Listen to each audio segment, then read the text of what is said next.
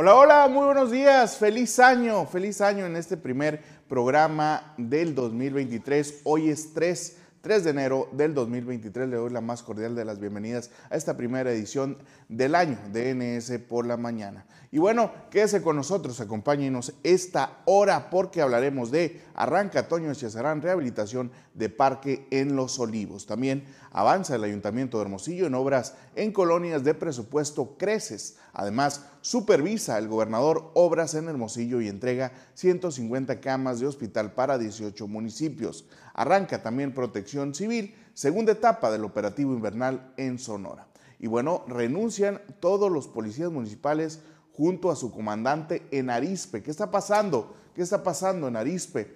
Norma Lucía Peña es la nueva presidenta de la Suprema Corte de Justicia de la Nación. De ese tema vamos a estar hablando más adelante. Además, Andrés Manuel López Obrador afirma que la nueva ministra presidenta siempre ha votado contra propuestas de la 4T, eso legitimando pues la llegada de la primera titular de la Suprema Corte de Justicia de la Nación. Además, vamos a tener por supuesto la participación de nuestros colaboradores y Fuerza, Fuerza Deportiva. Comenzamos.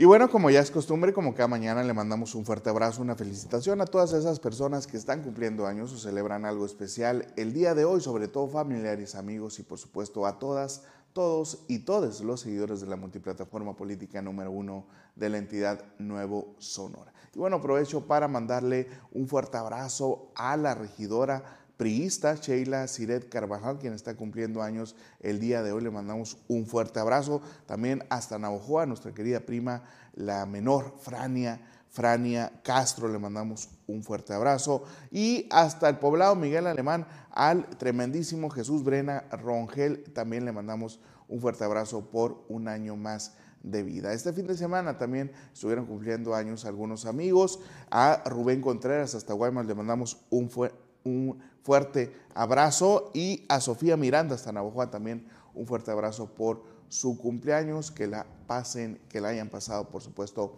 de maravilla y quienes cumplen hoy años, que la pasen muy bien consentidos con sus seres queridos. Y bueno, ahora sí pasando a nuestra sección de efemérides. El 2009, bueno, se crea el bloque Génesis y entra en funcionamiento la red monetaria descentralizada del Bitcoin. Y bueno, esta criptomoneda fue concebida en el año 2008 por una persona o grupo de personas bajo el seudónimo de Satoshi Nakamoto, cuya identidad concreta se desconoce. Y bueno, en el 2009 se presenta su implementación como código libre y la red entre iguales comienza a funcionar. Al tratarse de un fenómeno financiero inédito, las opiniones de los economistas sobre las criptomonedas varían enormemente en cuanto a su verdadero valor y estabilidad a largo plazo. Ahí está, ha ido evolucionando por supuesto el tema de las Bitcoin, de las criptomonedas y bueno, eh, David Omar Guirado es uno de nuestros eh, pues colaboradores que ha estado muy al pendiente de este tema. Más adelante por supuesto vamos a tener la oportunidad, digo, en los próximos días, pues porque se encuentra fuera de la ciudad, vamos a tener la oportunidad de platicar sobre este tema, los Bitcoin, qué ha pasado, qué ha pasado con esta criptomoneda. Y bueno, ya con esto vamos entrando en materia y a continuación vienen los titulares.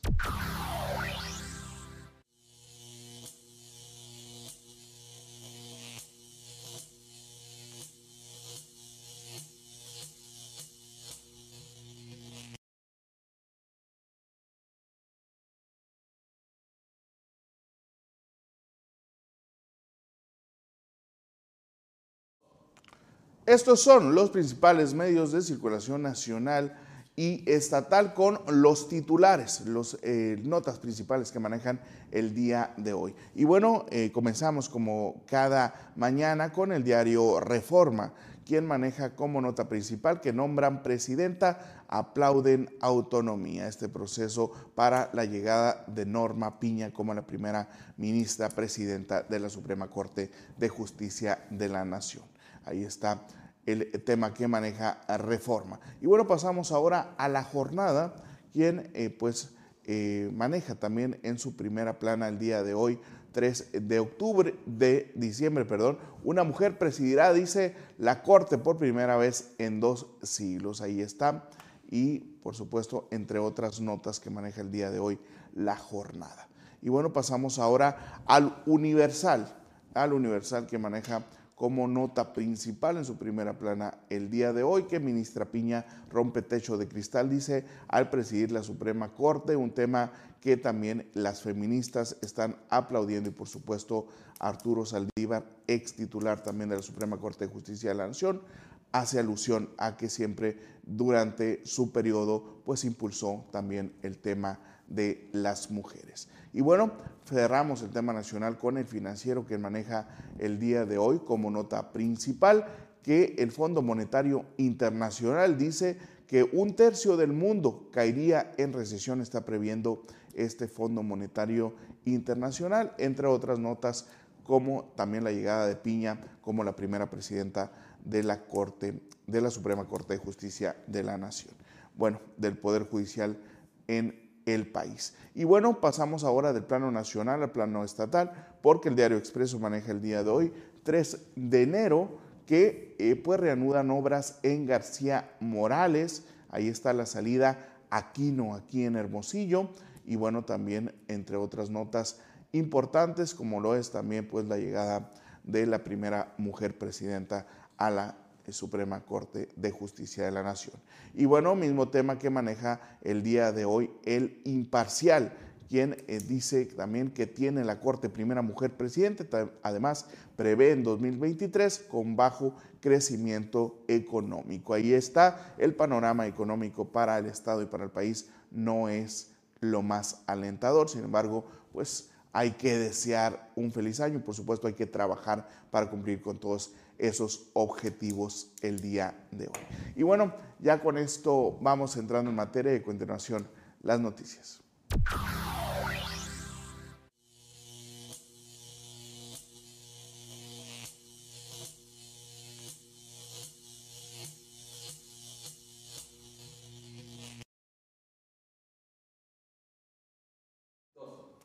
Y bueno, entrando a la información, el presidente municipal de Hermosillo, Antonio César Gutiérrez, se reunió con residentes de la colonia Los Olivos para iniciar las mejoras del parque Las Calabazas como parte del presupuesto Creces, donde anunció que pronto también llevarán a cabo una pavimentación en el sector. Y bueno, precisó que se invertirán 250 mil pesos en la pintura y en colocar equipo para hacer ejercicio, para que el parque esté más bonito y que pueda ser aprovechado también por habitantes de la colonia.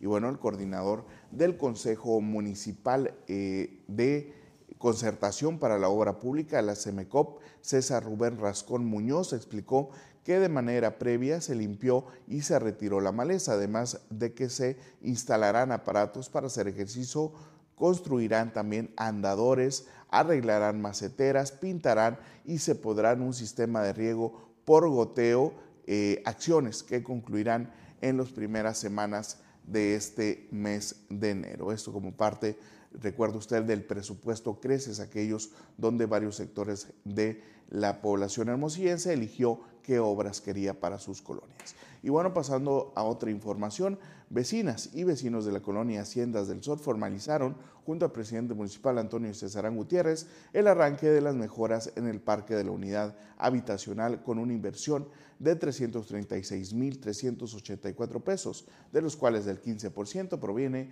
del presupuesto Creces. Y bueno, se trata de una de las obras favorecidas también durante la votación celebrada entre el 29 de agosto y el 3 de septiembre del 2022 en diferentes sectores de la ciudad como parte del esquema de participación ciudadana de los comités Creces. Y bueno, la rehabilitación del referido parque eh, parte será posible gracias a un esquema de inversión tripartita entre el gobierno del Estado a través del Consejo Estatal de la Concertación para la Obra Pública, la SECOP, el gobierno municipal de Hermosillo y el fondo del presupuesto Creces. Ana Gutiérrez pues agradeció al gobierno que encabeza Alfonso Durazo Montaño por su disposición de hacer equipo con el Ayuntamiento de Hermosillo y a través de esta alianza favorecer a la ciudadanía de la capital sonorense mediante los, la mejora, por supuesto, de sus espacios públicos de convivencia. Ahí está la información del Ayuntamiento de Hermosillo. Eh, bueno, vamos a estar reportándonos eh, adelante en, unos momentos más hasta el sur de Sonora, a ver cómo también están arrancando los ayuntamientos de Navojoa, Guatabampo, Chojoa, Álamos, Benito Juárez, allá con el periodista Rogelio López hasta el sur de Sonora en unos momentos más. Por lo, por lo pronto, siendo las 9.13 de la mañana, nosotros vamos a un corte comercial y regresamos con más información. Regresamos a NS por la mañana y bueno, ya tenemos en la línea, como cada martes eh, de Visible, a Karen Almodóvar que nos viene a hablar pues del tema en boga, del tema del el día que es la llegada de pues la ministra Norma Piña como la primera eh, pues titular de la Suprema Corte de Justicia de la Nación. Buenos días, Karen. Hola, muy buenos días. ¿Cómo estás? Feliz año, feliz todo. muy, muy bien, muy bien, muchas gracias y feliz año, por supuesto, también. Yo sé que estás un poco delicada ahí, traes un resfriado, sin embargo, pues lo mejor para este año lleno de salud, vaya la redundancia. Sí, no, este primero Dios. Pues fíjate, Alan, que, que el día de hoy queremos platicarnos y sobre todo queremos hacer este reconocimiento a, Norma Piña, como tú ya mencionaste, Norma Piña eh, es la primer mujer en presidir la Suprema Corte de, este, de Justicia de México. Entonces, esto es todo un, un parteaguas, pues, ¿no? Porque eh, ella es experta en derecho constitucional y en derecho eh, administrativo y obtuvo seis de los once votos que se ocupaban para presidir este, este cargo, pues, ¿no? Entonces, obviamente, eh, para que ella pudiera quedar este, ya electa, tuvo que pasar, tuvieron que pasar tres rondas. Tres rondas hasta el momento en que ella ya pudo quedar. Digo, también hay que, hay que recordar que toda esta elección eh, estuvo cargada de mucha polémica. Sí, pues, desde el principio, sí, sí estuvo cargada este por por mucha polémica por, mucha polémica pero fíjate que en varias entrevistas eh, que tuvo la, la ministra la ministra estaba confiada en que los ministros iban a respetar el principio de democracia y sobre todo que iban a apoyar lo que ellos tanto habían estado peleando, porque recordemos que la Corte en varias ocasiones eh, estuvo a favor de temas como la despenalización del aborto.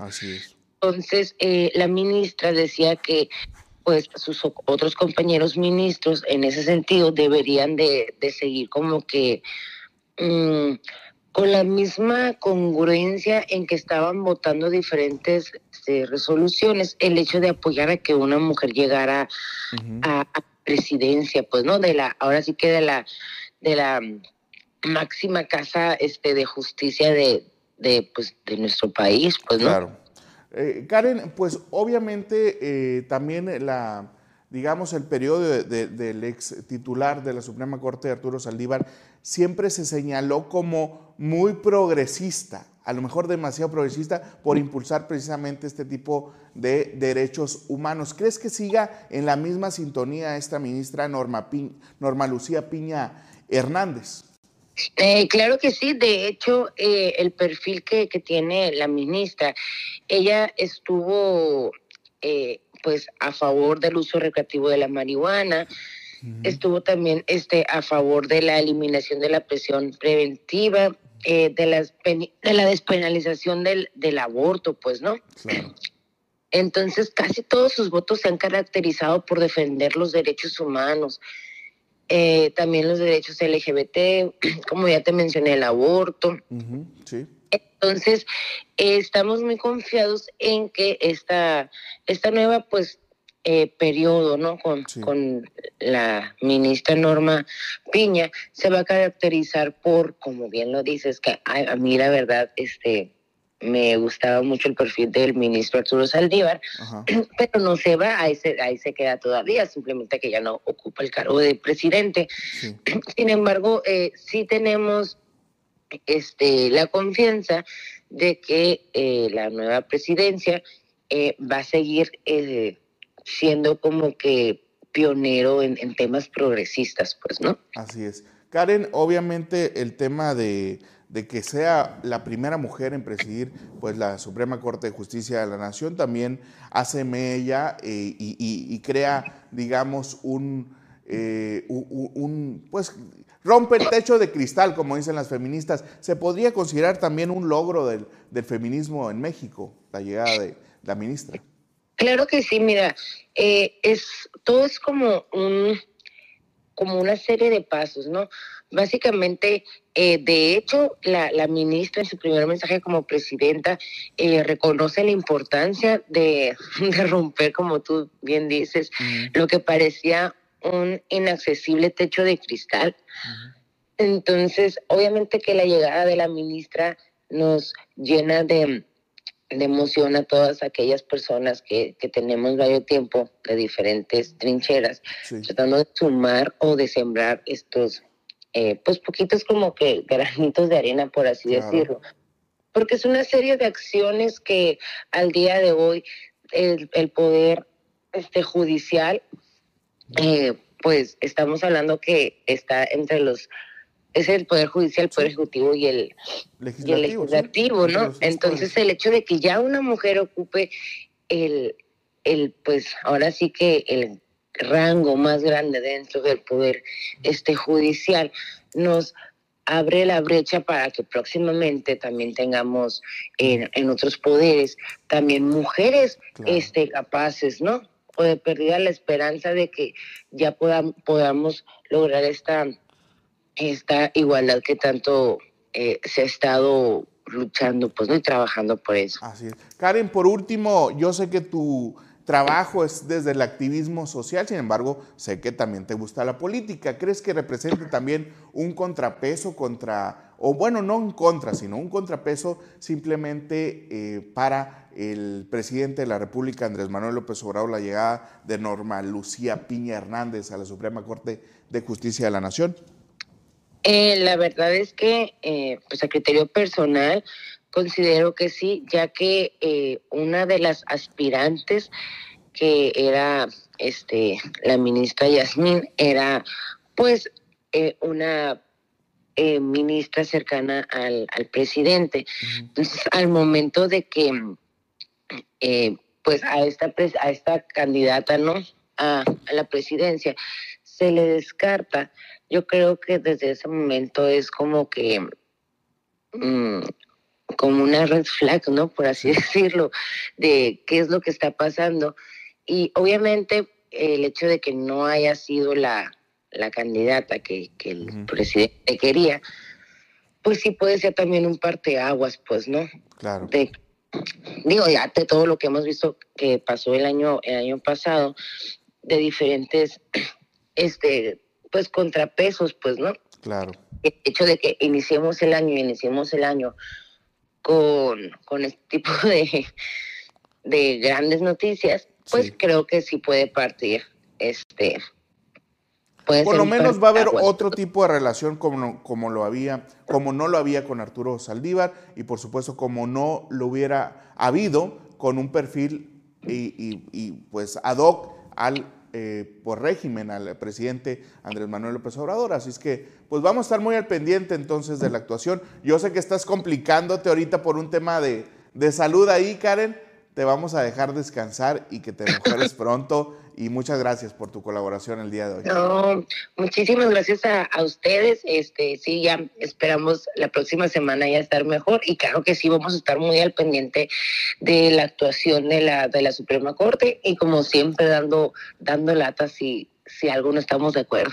Muy bien, muchas gracias, Carmen Almodóvar de Visible Sonora. Nosotros vamos a un corte comercial y regresamos con más información.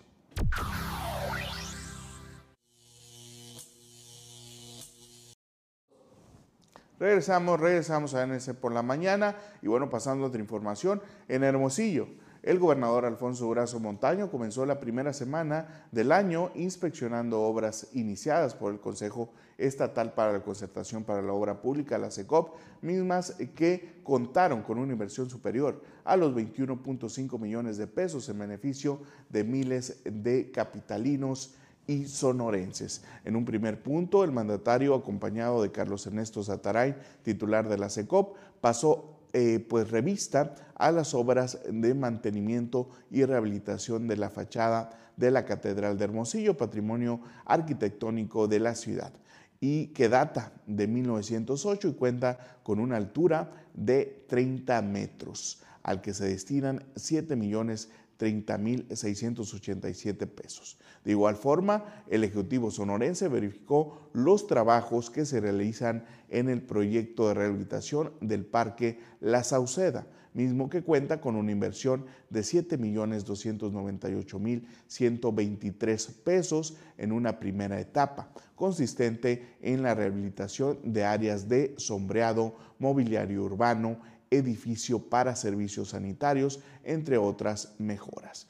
Y bueno, afirmó que la conservación y rehabilitación de estos inmuebles y el rescate o ampliación de espacios representan impactos positivos en diferentes rubros, entre ellos el fortalecimiento de la economía por medio del turismo. Ahí está cómo inició el año el gobernador Alfonso Durazo Montaño. Y bueno, pasando otra información también referente al gobierno estatal, la Coordinación Estatal de Protección Civil inició este el pasado lunes la segunda etapa del operativo invernal mediante el cual se entregarán 1.800 chamarras, 5.800 cobijas y 5.800 colchonetas a la población de los municipios más vulnerables por el frío en Sonora. Lo anterior se suma a las 800 chamarras, 2.400 cobijas y 2.400 colchonetas ya entregadas a los municipios de Bavispe, Bacerac, Huachineras, Nacorichico, Onavas, Rosario,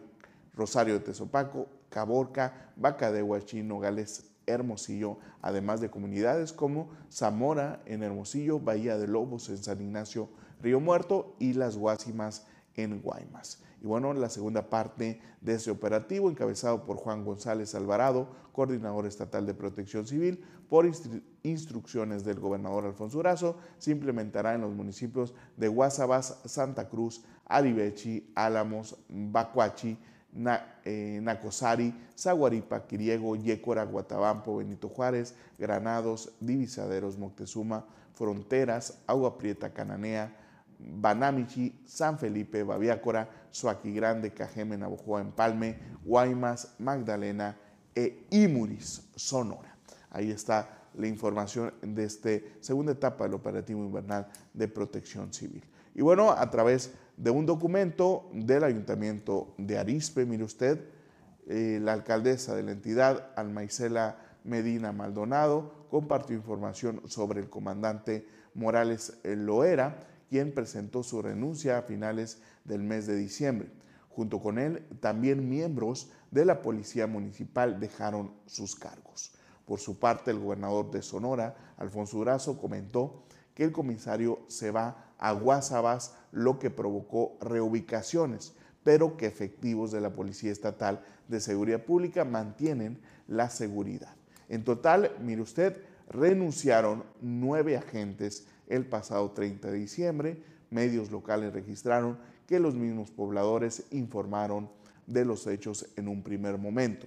Reportes no oficiales señalan que la razón por la que se habrían presentado la renuncia sería eh, presuntas amenazas de grupos delictivos en la zona. Sin embargo, dicha información no ha sido confirmada. Ahí está la información de eh, Arispe, lo que está pasando en Arispe, Sonora. Pero ¿qué está pasando? ¿Qué está pasando en el sur de Sonora? Vamos a un corte comercial y regresamos.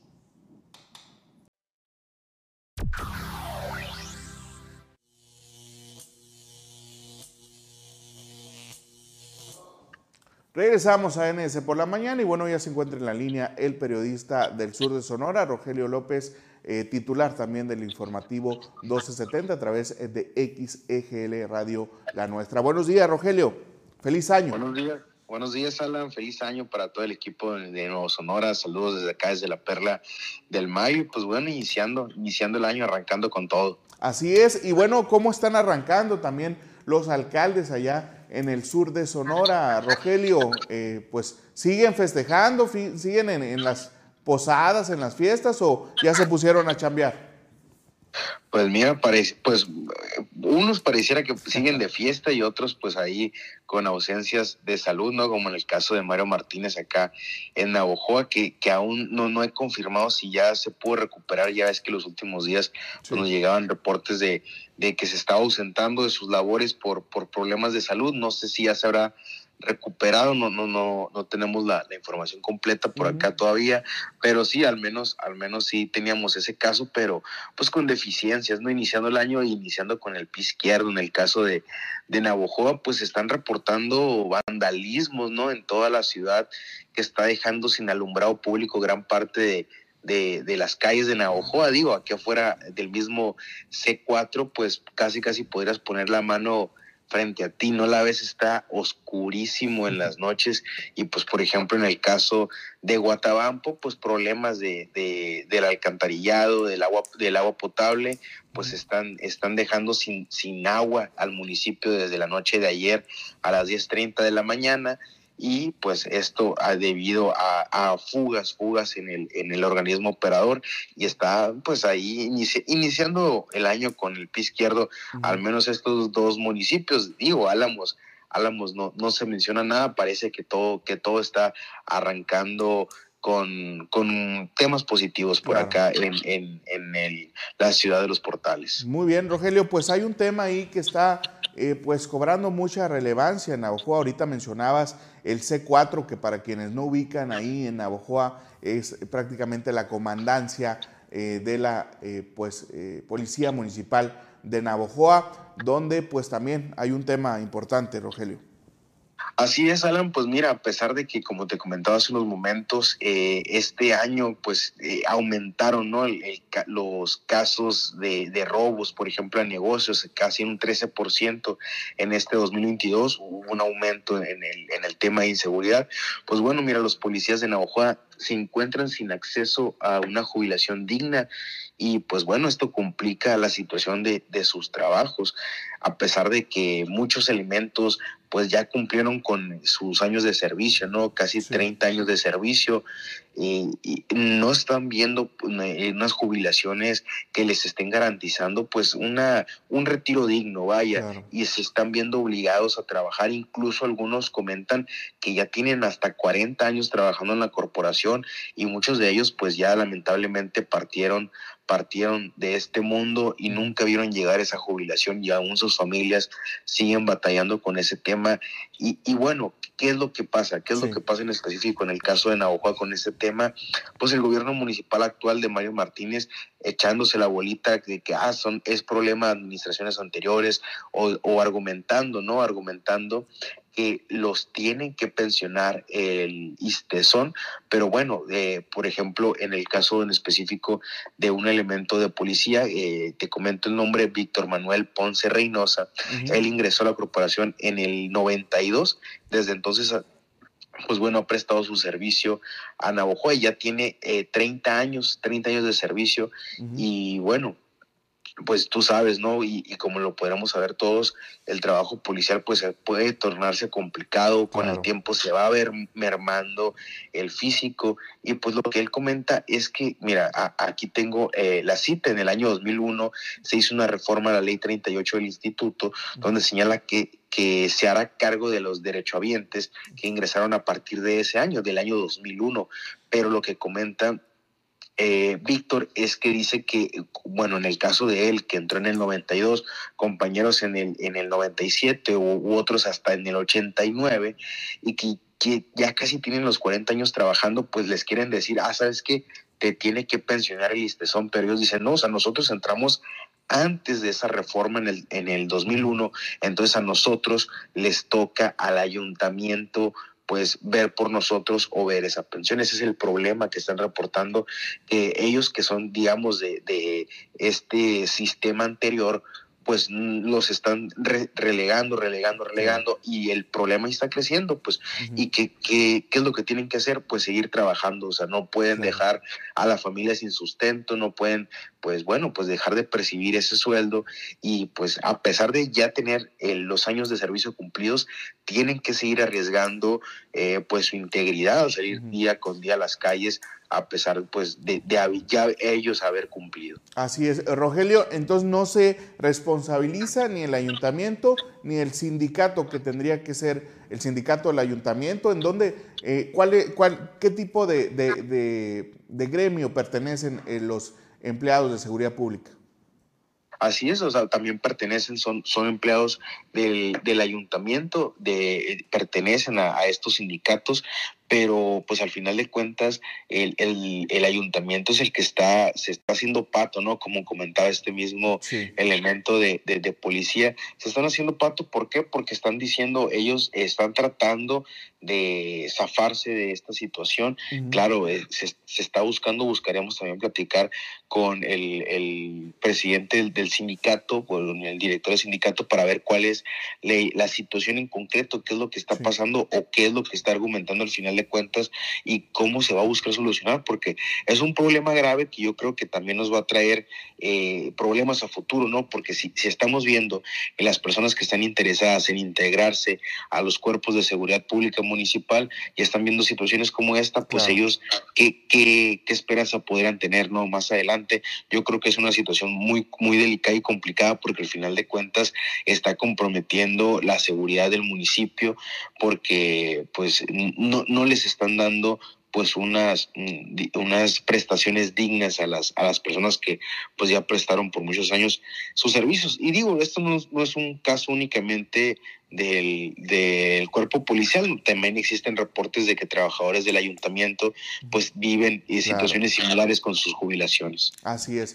¿Cuántos, cuántos elementos de seguridad pública eh, estamos hablando, Rogelio? Y eh, si ha habido algún tipo de manifestación o cómo llegó esta información también a, tus manos.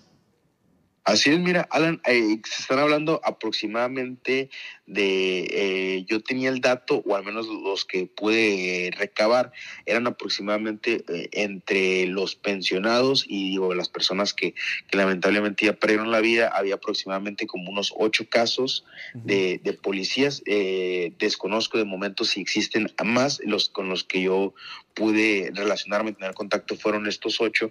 Y pues bueno, eh, sí, estamos viendo los reportes, pues al menos aquí en Navojoa, en los medios locales, pues es, es, es, nota, ¿no? Es nota y se está manejando porque, pues digo, estamos en el marco del día de ayer, del Día Internacional del Policía, unos días más, eh, creo que es el Día Nacional, el mismo 5 o 6 de enero, entonces, pues es, al menos estos días, pues va, va, a, ser, va a ser tema y, y, pues esperemos que al final de cuentas se pueda regularizar porque pues al final de cuentas es algo, es algo que que, que, que, compromete la seguridad de todos claro. los navajoenses. Y mira, eh, aquí otro, otro dato, mira, según el portal de transparencia ISTESON, el ayuntamiento de Navajoa deuda más de 144 millones de pesos, por lo que su regularización pues la veo difícil, ¿no? Veo difícil que pueda regularizarlo y es lo que te comento, pues que también está mermando la jubilación no únicamente elementos del, del, cuerpo de seguridad pública, sino eh, trabajadores y colaboradores de, de, todas las áreas del, del, del ayuntamiento de Navojoa. Muy bien. Pues bueno, vamos a estar pendientes, Rogelio, eh, de cómo evoluciona este tema, qué respuesta también dan las autoridades y se dejen, obviamente, de echar la bolita de quién es el responsable de tener, eh, pues de, brindar más bien una jubilación digna a estos elementos. Muchas gracias, Rogelio. A ti, Alan, y muchas gracias también a, todo el equipo de Nueva Sonora por el espacio. Muy bien, ahí está Rogelio López, periodista de la nuestra 1270 AM. Nosotros vamos a un corte y regresamos. Regresamos, regresamos con el último bloque noticioso de NS por la mañana y mire usted pues lo que hemos comentado en toda la edición. La ministra Norma Lucía Piña Hernández fue electa en la tarde de ayer como la presidenta de la Suprema Corte de Justicia de la Nación y del Consejo de la Judicatura Federal hasta el eh, 2026, con lo que se convirtió en la primera mujer que ostenta este cargo en la historia de este alto tribunal. Y bueno, con seis votos a favor, fue que la ministra se hizo con la victoria, por lo que a partir eh, del día de hoy, eh, pues, eh, y por los próximos cuatro años, será la presidenta del Poder Judicial Federal en sustitución de Arturo Saldívar. Fueron tres rondas las que tuvieron que celebrarse eh, los 11 ministros de la Suprema Corte de Justicia de la Nación para decidir finalmente quién sería su representante. Con ella compitió directamente el ministro Alfredo Gutiérrez Ortiz Mena, quien se hizo de cinco votos en la última ronda. Ahí está la llegada de la ministra eh, Norma Lucía Piña, quien eh, también pues dio nota en Palacio Nacional porque el presidente Andrés Manuel López Obrador también habló al respecto. Y bueno, al calificar de histórica la llegada de Norma Lucía Piña como primera mujer presidenta de la Suprema Corte de Justicia de la Nación, el presidente Andrés Manuel López Obrador dijo que la ministra siempre, mire usted, siempre ha votado en contra de las propuestas de su gobierno. En conferencia matutina en Palacio Nacional, consideró, sin embargo, que con este nombramiento queda demostrado que su gobierno no tiene injerencia ni impone a nadie en un poder autónomo como lo es el judicial. López Obrador aseguró que en la historia de la Suprema Corte solo ha tenido dos periodos de independencia completa, una década durante la República restaurada y ahora en los cuatro años que lleva su administración. En este sentido, dijo que con el momento que vive el país, nadie puede decir que hay subordinación de los poderes al Ejecutivo.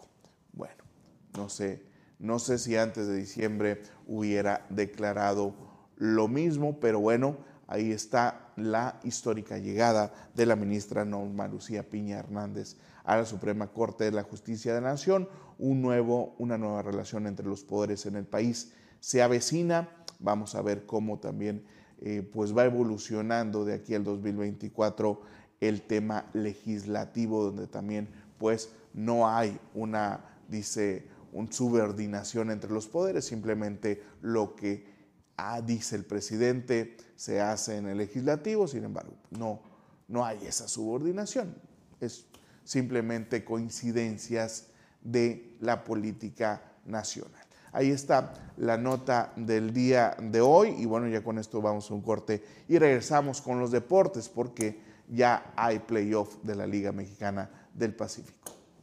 En los deportes, con Fuerza Deportiva y con Luis Martín Guzmán. Buenos días, Luis. Buenos días, Feliz año. Feliz año, feliz año. ¿Cómo, ¿Cómo te fue estas fechas? Muy bien, muy bien, muy relajado ahí, pues viendo todo el tema del deporte, un poco también, pues con la familia, ¿no? Con la familia, claro, conmocionados también. Pues es la época después del Mundial, ¿no? Que, te quedas, pues ya dejamos de ver a Messi, a Cristiano, a Mbappé. Ahora vamos a pasar a ver a, a quién te gusta, a, a Guiñac, a, bueno, pusiste a alguien que tiene nivel, pero pues cambia, cambia. A ver a Ángel Saldívar de, las Chivas. sí, Ormeño, ¿no? Ormeño, Santiago Ormeño, ahí a, a Viñas del América eh, Henry Martin y todo. Pero pues siempre gloriosa la Liga MX, ¿no? que ya creo que, si no me equivoco, creo que ya este fin de semana ya empieza, pero más adelante hablamos de ese tema. Muy bien, porque el tema de hoy, eh, entre otros, por supuesto, es pues los playoffs que ya arrancaron en la Liga Mexicana del Pacífico, estas famosas pizcas de enero. Así es, Alan. Eh, pues finalmente, ¿quiénes fueron los que se clasificaron directamente a los playoffs? Ahí andamos viendo cuáles iban a ser esos equipos que no se iban a meter, porque claramente eran los tomateros y los charros, y creo que hasta los venados de Mazatlán se estaban disputando. Y, los mayos en Incluso los mayos, ahí ver quién avanzaba, y finalmente se fueron eh, el campeón. Y el, el más laureado en los últimos años, los tomateros y los charros, son los que dos equipos que quedaron fuera finalmente de los playoffs. Clasificaron el resto de los demás y cómo quedaron conformados los playoffs. El equipo de Venados enfrenta al equipo de Naranjeros el primero contra el octavo, los Mayos a los Cañeros, las Águilas de Mexicali contra los Yaquis y los Sultanes de eh, Monterrey contra los Algodoneros de Guasave. ¿Y cómo eh, fueron los resultados del día de ayer, Alan, en la Liga Mexicana del Pacífico? El primero de enero, el primer día del año, empezaron ya los enfrentamientos, pero el día de ayer se llevaron los juegos dos de cada una de estas series, empezando por el equipo de los Yaquis que venció 4-3 en su casa al equipo de los Águilas de Mexicali. Los Naranjeros también aquí en el Estadio Sonora vencieron 3-0 a los Venados de Mazatlán. Los Cañeros de los Mochis vencieron 7-1 allá en Mochis al equipo de los Mayos de Navojoa. Y los Algodoneros de Guasave venció 2-1 a los Sultanes de Monterrey. y, me, y no te digo cuánto va cada una de las series porque todas las series van 2 0. 2 a 0. Y esa es el mejor de cuatro aquí. Así es. el mejor de siete. el, primer, el, perdón, el ganador de los primeros cuatro juegos, claro. Así, sí. 4 de 7. 4 de 7. de Como es, como es eh, costumbre. Pero bueno, ¿quiénes son los que van aventajando? Pues los, los mismos que ganaron. Van 2-0. Eh, los Mochis sobre los Mayos. Hermosillo del 1 al, como quedaron en la tabla general, del 1 al 4 prácticamente son los que están avanzando. Naranjeros, Cañeros, Yaquis y Algodoneros de Guasave. Así es, 2-0.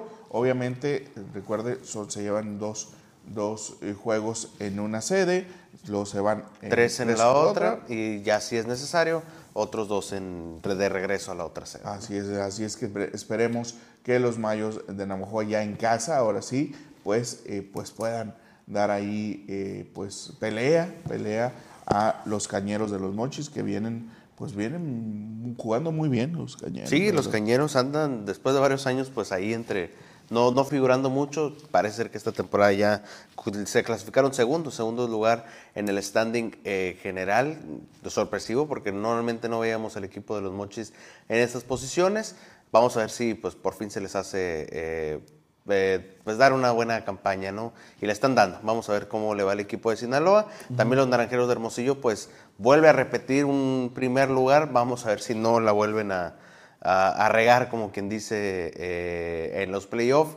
Ya, ya creo que ya tiene, son nueve años del equipo de Naranjeros que no obtiene un título de la Liga Mexicana del Pacífico. Y para ser el máximo ganador, pues yo creo que ya, ya es hora. Ya? ya es hora de que, de que logren un título el equipo de Hermosillo. Nueve años ya, 2014 fue el último título.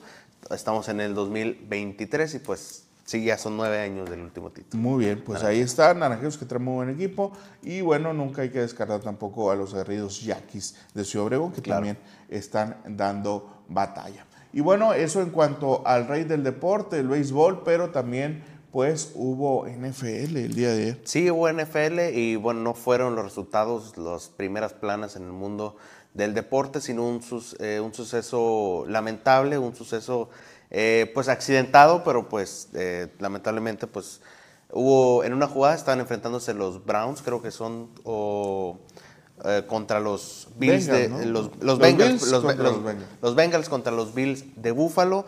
Y en una jugada ahí no tengo las imágenes por cuestión también de discreción ante lo, lo que sucedió.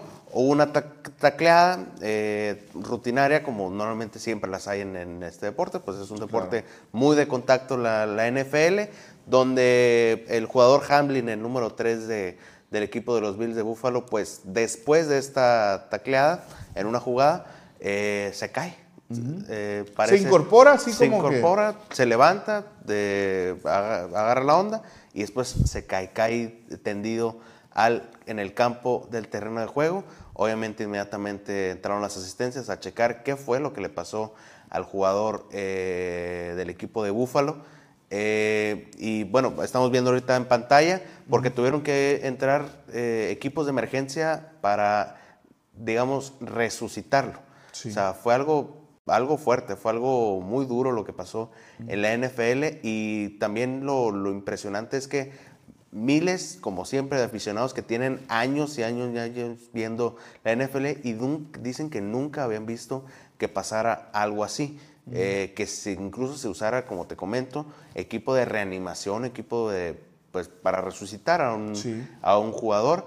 Eh, no se sabía exactamente qué había sido, obviamente pues por cuestiones de, de que pues por lo que se vio en el terreno de juego, pues parece que perdió la conciencia, que no podía respirar por sí mismo en ese momento el jugador Hamlin. Ya después el equipo de los Bills de Buffalo reportaron que sufrió un paro cardíaco, un paro cardíaco. No, no, no falleció, ahorita está en un estado crítico, en un estado grave, pero eh, sufrió en ese momento obviamente un paro cardíaco que no le quitó la vida, pero pues sí, obviamente lo dejó muy muy crítico y muy grave. Actualmente está estable y como que te comento, ya parece ser que está agarrando poco a poco, eh, pues volviendo mm, a la pues, normalidad del estado físico de, de, su cuerpo, solo que pues probablemente ya cuando son cuestiones del corazón que pues es algo pues, que no puedes esperar en el momento en que pues algo pueda fallar, eh, lo más probable es que si no sucede algo grave, que esperemos que no suceda que no suceda, Alan, eh, probablemente se tenga que retirar del Así es, sí, especialistas marcan así como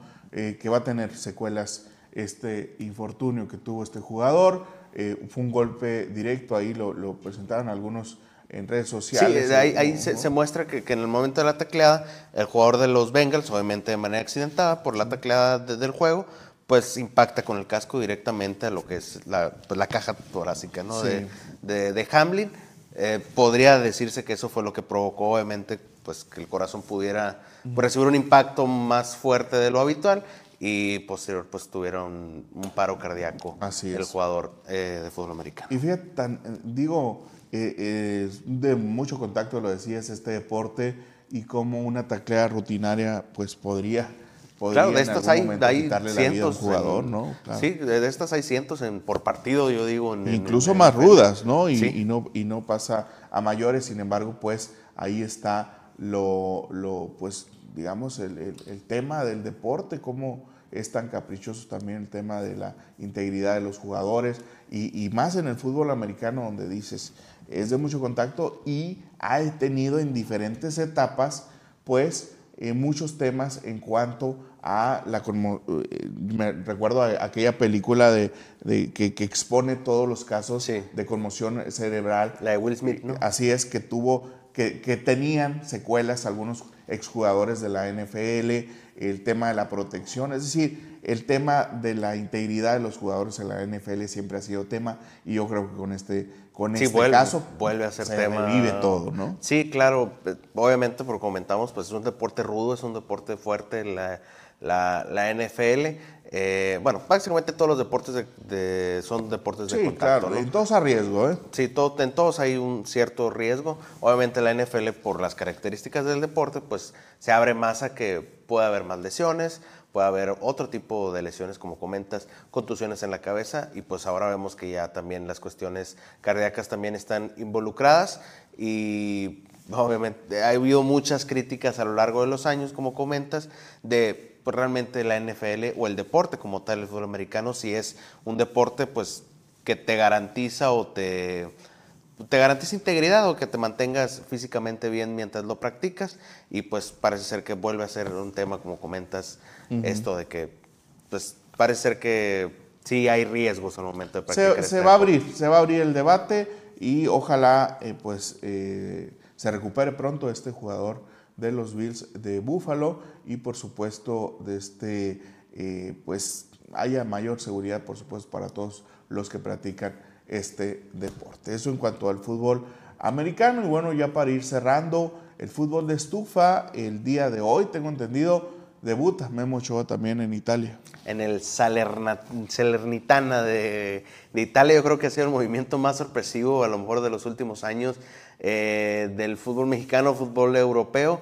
No sé si tú pensabas en su momento, ya cuando había regresado Ochoa de, Europa, que iba a volver a irse a un equipo eh, europeo. Ahora, pues se comentó, creo que fue hace dos semanas alrededor, que pues se hizo oficial la salida de Guillermo Ochoa a este equipo italiano, un equipo de media tabla para abajo, no es un equipo obviamente muy destacado, pero es de primera división y es de alto nivel en, el fútbol europeo, el Salernitana, donde pues parece ser que debuta el día de hoy Guillermo Ochoa.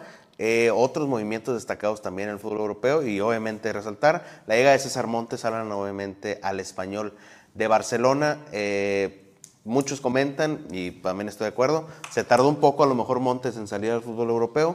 Sí, sí, yo considero que sí se tardó, eh, pues pudo haberlo hecho hace varios años. Lo hace a esta edad, a sus 25 años, totalmente aceptable, totalmente a un buen nivel, después de, dar un, de ser de, los, de las pocas piezas que funcionaron muy bien durante el Mundial de Qatar 2022 y de los más destacados. Por algo mismo también se va al fútbol europeo desde un buen desempeño en el Mundial de Qatar. Llega el español. Mm, se dice que tuvo la oportunidad a lo mejor de debutar el pasado fin de semana contra el Barcelona. No fue así. Pero obviamente pues está este tema del proceso de adaptación. En ese momento tenía dos, tres días apenas en, en la ciudad de Barcelona. Vamos a ver hasta qué momento lo vayan a debutar a César Montes, que como lo llegamos a comentar antes de, irnos, eh, pues el, mexicano no es el primer mexicano que ha llegado al equipo español. Ha estado Diego Reyes, estuvo eh, Héctor Moreno, estuvo Germán Villa. Germán Villa es el que no sabía que había estado en el español y ya tú lo habías mencionado. Paco Palencia estuvo en ese equipo y Javier Aguirre fue entrenador del mismo español por durante tres temporadas hace ya varios años. Así es, mucha relación con el fútbol mexicano. Esperemos que al hermosillense. Y el patrocinador principal del equipo del español es la Riviera Maya, creo. La Riviera Maya. O sea, la marca, ¿no? Obviamente no como tal. El, pues obviamente la ciudad. Sí, desde, hace varios años, ¿verdad? Sí, Tienen ese patrocinador. O como que decía Riviera Maya aquí, o Cancún también llevo a decir aquí en, en, lo que es el, el, equipo del español. Así es. Pues ahí está César Montes, un ejemplo para todos eh, los deportistas hermosillenses también, de que eh, pues los sueños se alcanza, se logra. Es buena, buena inspiración para comenzar este año 2023 también, pues, seguir los pasos de este jugador que estuvo en Cimarrones, en el poblado Miguel Alemán. En el poblado Miguel Alemán, cuando era el poblado Miguel Alemán FC, la plaza de, de Cimarrones, mm, creo que sí llegó a estar unos momentos en Cimarrones como tal, pero luego, luego se fue al equipo de Rayados, donde ahí pues prácticamente tuvo su formación profesional hasta este momento que se va al equipo de España. Muy bien, ojalá ojalá eh, pues la, rompa, como se dice por allá, ojalá. en el fútbol europeo, en la Liga de las Estrellas, la Liga, la Liga, así se llama, la Liga. de España. Muchas gracias, Luis Martín. Ah, nomás agregar, Alan, rápidamente, hoy presentan oficialmente a Cristiano Ronaldo en su nuevo equipo, el equipo del Al Nazar de Arabia Saudita. Hoy es la presentación del, del portugués. Que optó por irse por un por, bueno, a un equipo por el tema eh, monetario, evidentemente el tema de la competencia futbolística no es, no es tema simplemente, pero bueno, es un tema de debate que vamos a tener mucho tiempo para discutir en los próximos espacios. Muchas gracias, Luis Martín.